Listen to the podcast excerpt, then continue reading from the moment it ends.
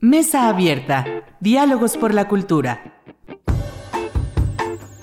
Los acontecimientos más relevantes en la voz de los expertos. Quem se atreve a me dizer do que é feito samba? Quem se atreve a me dizer? Quem se atreve... Muy buenas noches, bienvenidos a su programa Mesa Abierta. Soy Irlanda Godina y esta noche me da muchísimo gusto recibir en esta emisión a la doctora Erendira Campos García Rojas. Bienvenida, Erendira, a este programa. Hola, buenas noches. Muchas gracias por la invitación, Irlanda. Erendira es eh, doctora en antropología por el CIESAS. Este, bueno, tres veces antropóloga, ¿verdad? Tres veces antropóloga. Sí, licenciada, maestra y doctora en antropología. Y además una activista en, en temas relacionados con el feminismo desde diferentes perspectivas, particularmente desde, la educación, ¿no? Ya por varios años, Erendira. Pues sí, eh, a ver, me considero eh, más enfocada o identificada con la vertiente feminista. Em, me considero feminista, sin embargo, ha sido más un tema transversal, ¿no? que he ido trabajando pues junto con otros en la educación, en temas de patrimonio, en temas de gestión intercultural pero sí ha sido más un tema transversal que una especialización. Muy bien, bueno, pues muchísimas gracias por acompañarnos en esta emisión y, quise justamente eh, convocar a, a, Erendira porque hay un tema que, que salta mi atención y me parece muy pertinente hablarlo eh, porque justamente se relaciona con la cultura, ¿sí? con una nueva perspectiva también de búsqueda en esta deconstrucción, ¿no? De, estos estereotipos no marcados por el patriarcado y que además aterrizan también en temas que tienen que ver con, el arte. ¿no?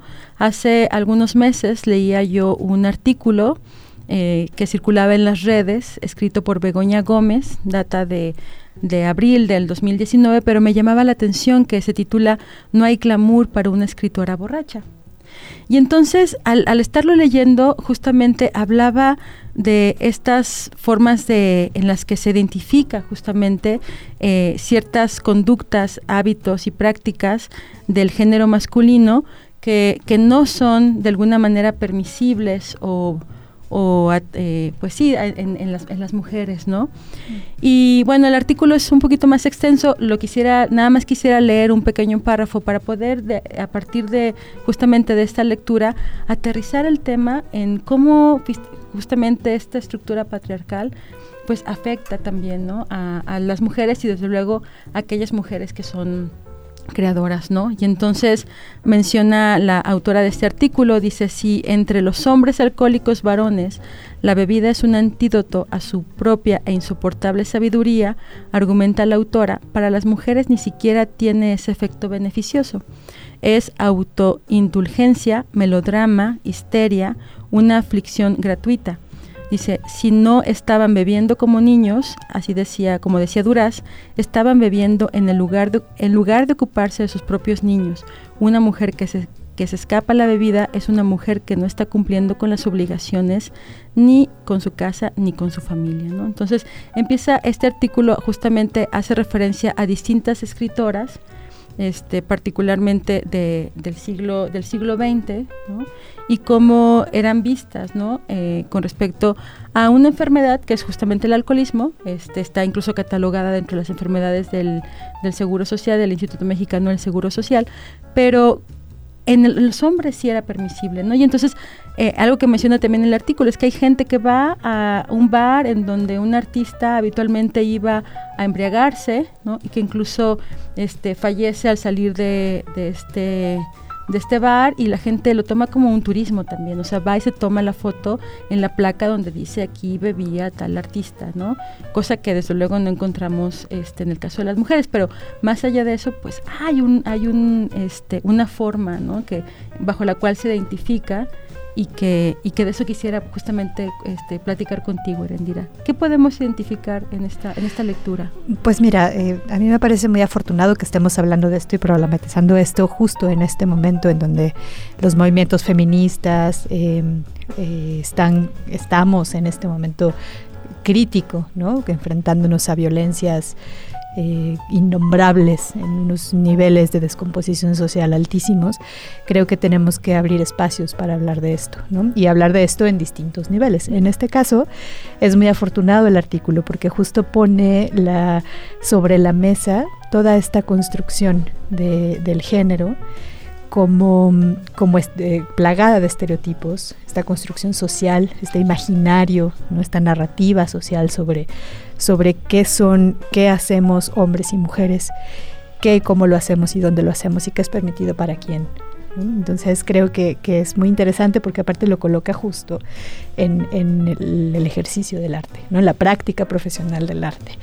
Esto lo podríamos, en este caso, pues habla del alcoholismo, pero podríamos verlo en temas como la infidelidad, por uh -huh. ejemplo, ¿no? Claro. Es permitida eh, o es conceptualizada de una manera para hombres y de otra manera para mujeres. Y esto es una construcción histórica y social, ¿no? Que nos va permeando. Eh, regresando pues a, al, tema de las mujeres artistas o las mujeres en el arte, porque quizás no solo son creadoras o artistas, quizás esto también puede aplicar a mujeres que trabajan en la administración del arte, en la gestión del arte y la cultura, etcétera. Eh, pues claro, ¿no? El, el, artículo está poniendo sobre la mesa cómo hay una construcción de una narrativa de toda una aura mística de el hombre creador que además está atormentado, ¿no?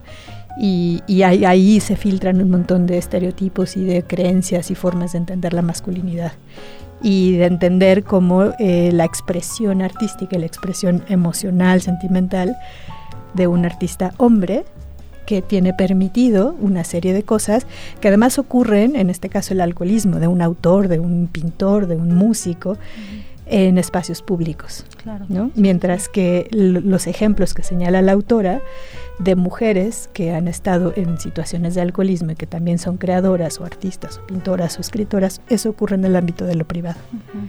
sí. Y creo que para empezar habría que eh, tocar esos dos temas, ¿no? Sí, sí, la construcción del rol de género masculino y femenino y lo que, lo que está permitido y en los espacios de lo privado y en lo, y en lo público. Claro, y que incluso también es esta, esta narrativa de la que tú hablas, e incluso eh, minorizaba o daba una, eh, un enfoque peyorativo al trabajo creador, ¿no? Es decir, bajo esta, esta forma de, de, de verlas, ¿no? Eh, ponderaban también su, su creatividad, ¿no? Cuando finalmente pues no tenía este, necesariamente una relación ¿no? desde, desde ahí. Claro, bueno, primero habría que además eh, pensar en que el trabajo femenino que esté, el trabajo artístico femenino que esté visibilizado, porque cuántos casos sabemos, igual que en la ciencia, por ejemplo, ¿no? de est esta creación que surge de las mujeres y que ni siquiera es conocido porque se, da a conocer a partir de un hombre que acompaña o que da la cara o pone el nombre a, al trabajo de esa mujer. ¿no? Sí, Entonces, sí, sí.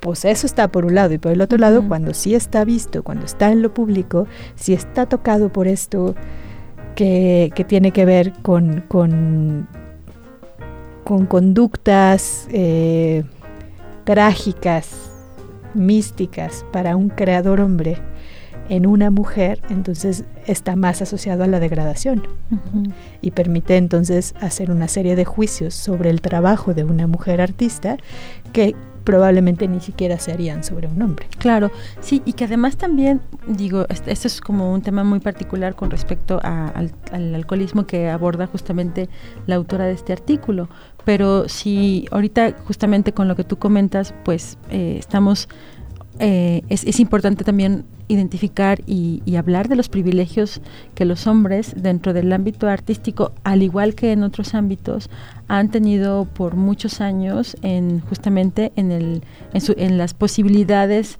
de, de, desarrollo creativo, ¿no?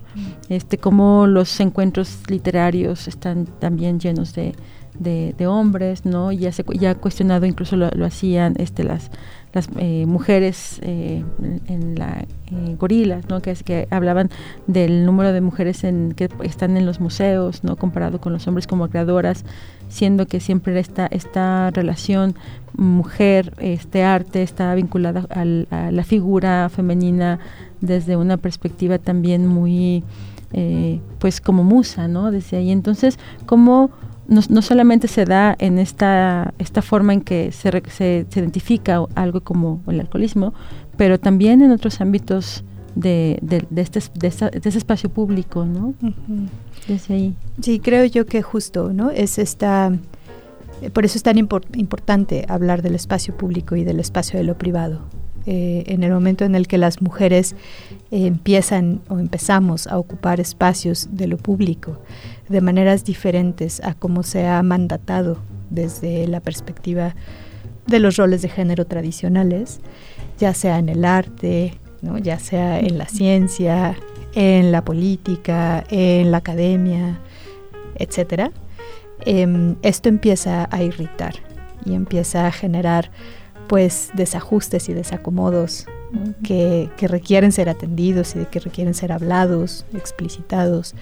Y efectivamente, cuando podamos dejar de mirar el papel de lo femenino en el arte como una musa, una inspiradora, una presencia que callada se ve más bonita, que, está ahí tanto para atormentar como para inspirar este, a, un, creador masculino. Y en el momento en el que empecemos a asumir que las mujeres en este ámbito como en cualquier otro somos agentes autónomos, eh, sujetas con capacidades de organización, responsables, inteligentes, em, que somos sobre todo sujetas políticas, claro, que, somos agentes de nuestra propia eh, vida, de nuestras propias capacidades y que podemos incidir y transformar el mundo en el que estamos.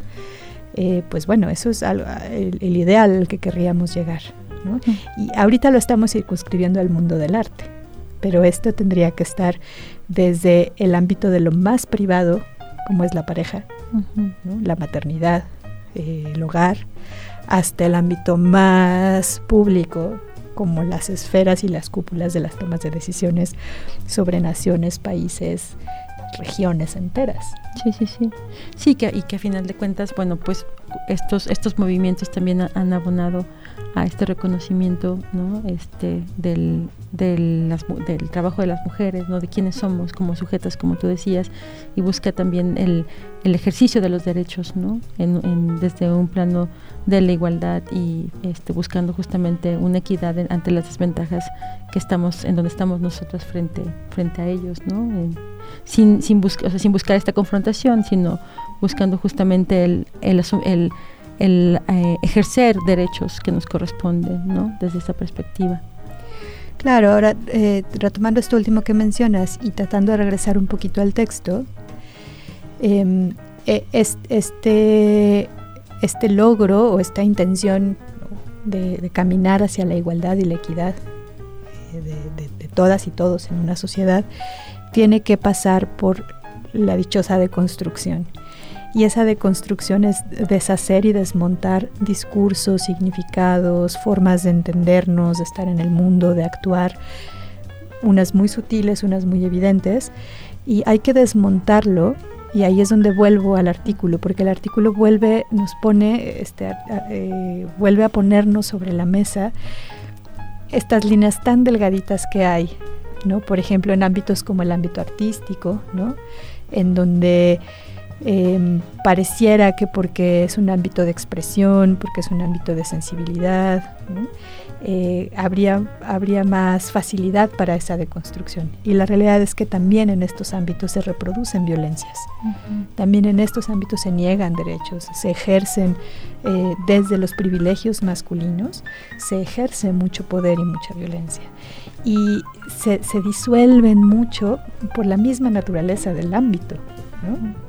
Eh, en donde está lo humanístico, en donde está la sensibilidad, la expresión, en donde están las discusiones que tocan más lo, abstracto, lo metafísico. Y creo que en esos ámbitos es donde también tenemos que trabajar mucho. Sí, sí, sí, porque esto pareciera que justamente por ser un ámbito con este carácter intelectual este, sensible, ¿no? Eh, no se dieran esas prácticas y finalmente así están, ¿no? y, que incluso ah, yo, yo, veo, por ejemplo, mucho el, el trabajo de las mujeres este, artistas, que están justamente como expresando o, visibilizando ¿no? estas condiciones que también se dan dentro de, de, este ámbito y que quizá antes, igual en esta idea, este, incluso hasta del amor romántico, ¿no? Eh, estaba, se normalizaba, ¿no? Y yo eh, recuerdo, justo esta, mañana también escuchaba mientras tomaba la ducha un, una, un artista eh, y entonces eso ya te a analizar las letras y dices, híjole, lo que está diciendo hace 20 años, pues hablaba justamente de esto, ¿no? Y, y que de alguna manera ahora ya empiezas a cuestionar estos discursos en esas expresiones artísticas donde se proyecta ¿no? una violencia que está, que, que está este, de alguna manera pues normalizada, ¿no? pero que afortunadamente ahora podemos de alguna manera desmembrar y decir, bueno, ¿qué está pasando? ¿A raíz de qué? ¿Por qué hemos permitido esta, esta violencia, tan, como bien decías, en el espacio privado y, obviamente pues en el espacio público, ¿no? pero que incluso la, proyectamos nosotras como mujeres creadoras, ¿no?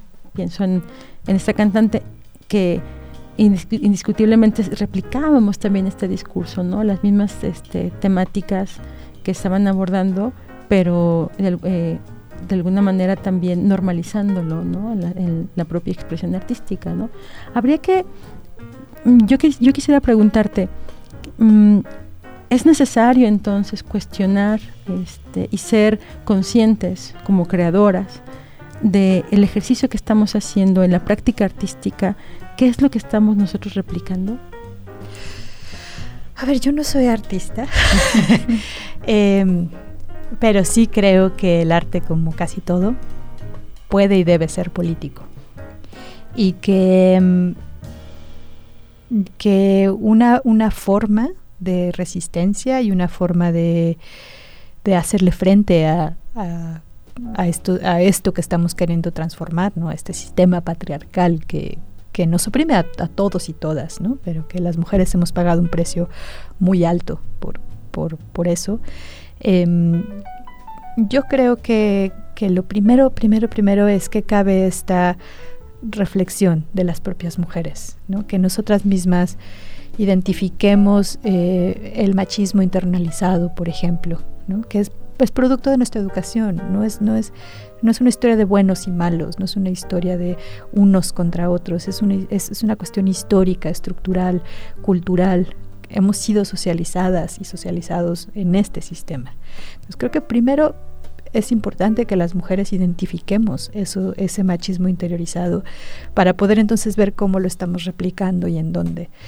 Creo que también es importante que em, en la medida que vayamos haciendo ese análisis podamos también identificar a qué violencias hemos estado expuestas y, cuáles hemos experimentado. ¿no? Muchas veces yo hace un tiempo, hace unos años, pensaba, no, pues es que a mí nadie me ha violentado, a mí no me han acosado sexualmente, a mí nadie me ha violado por fortuna, ¿no?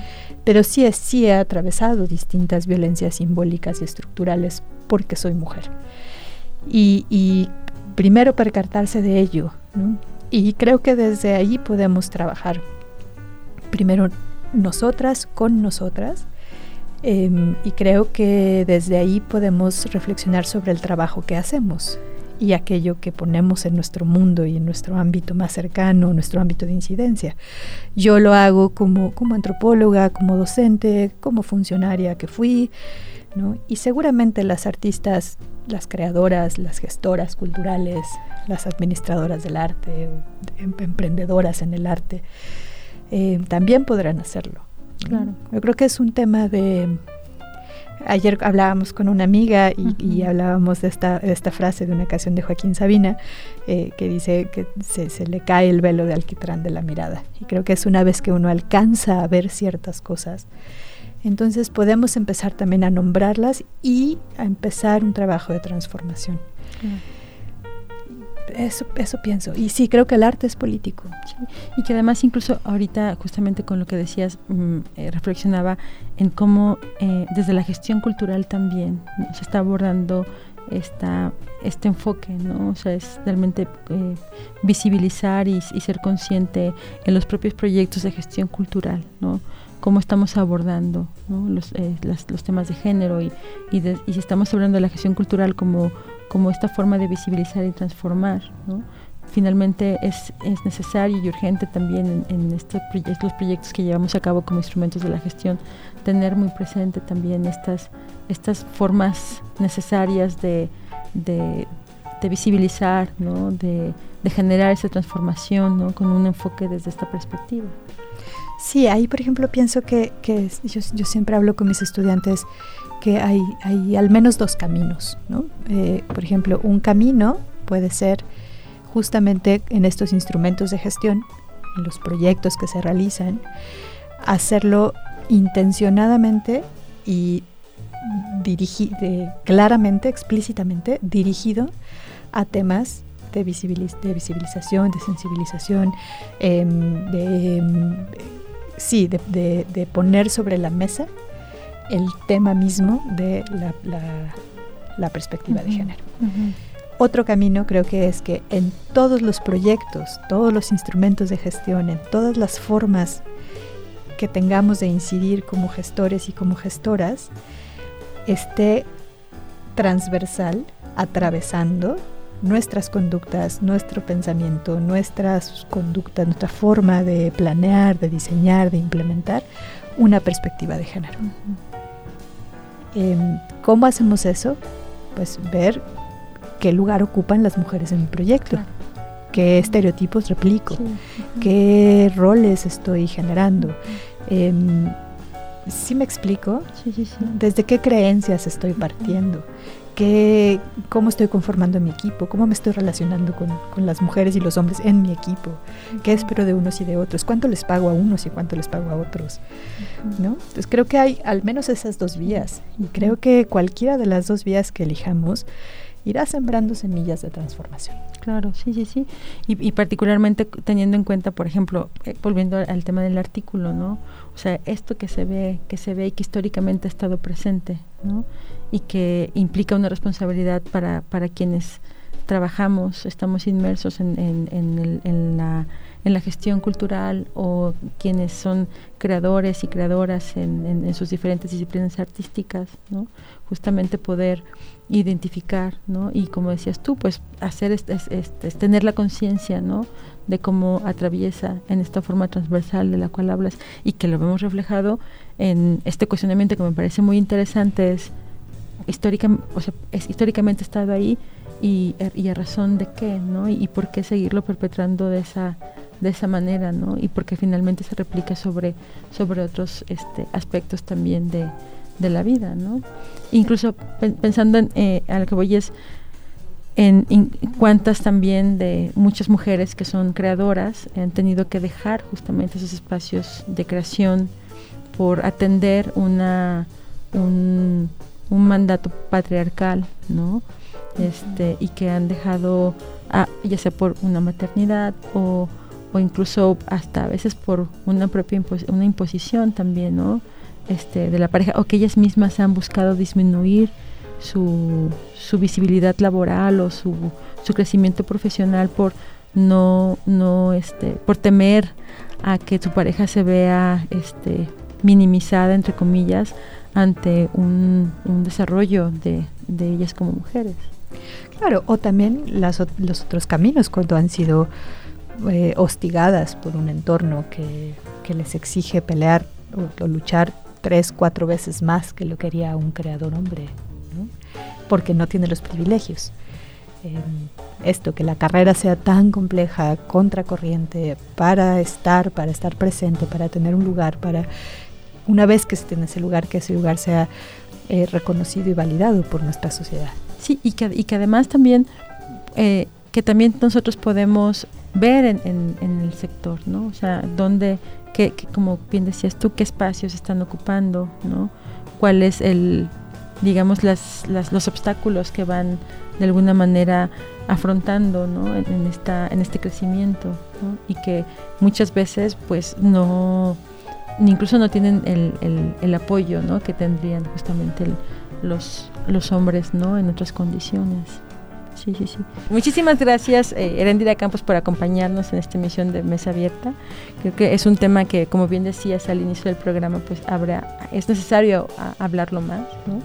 visibilizarlo y también yo creo que cuestionar ¿no? mucho estas, estas formas tan prácticas tan arraigadas ¿no? y, estereotipos tan marcados ¿no? que, a los cuales estamos sujetas nosotras en, muchos ámbitos de nuestras vidas.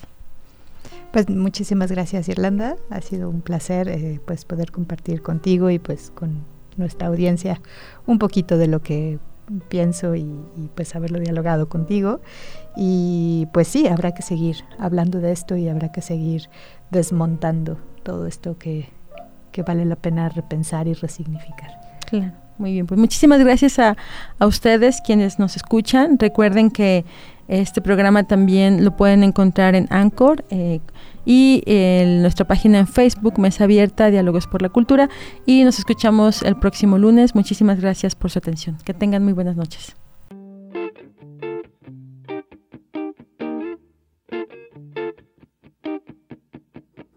Mesa Abierta, Diálogos por la Cultura. Nos escuchamos en la próxima emisión.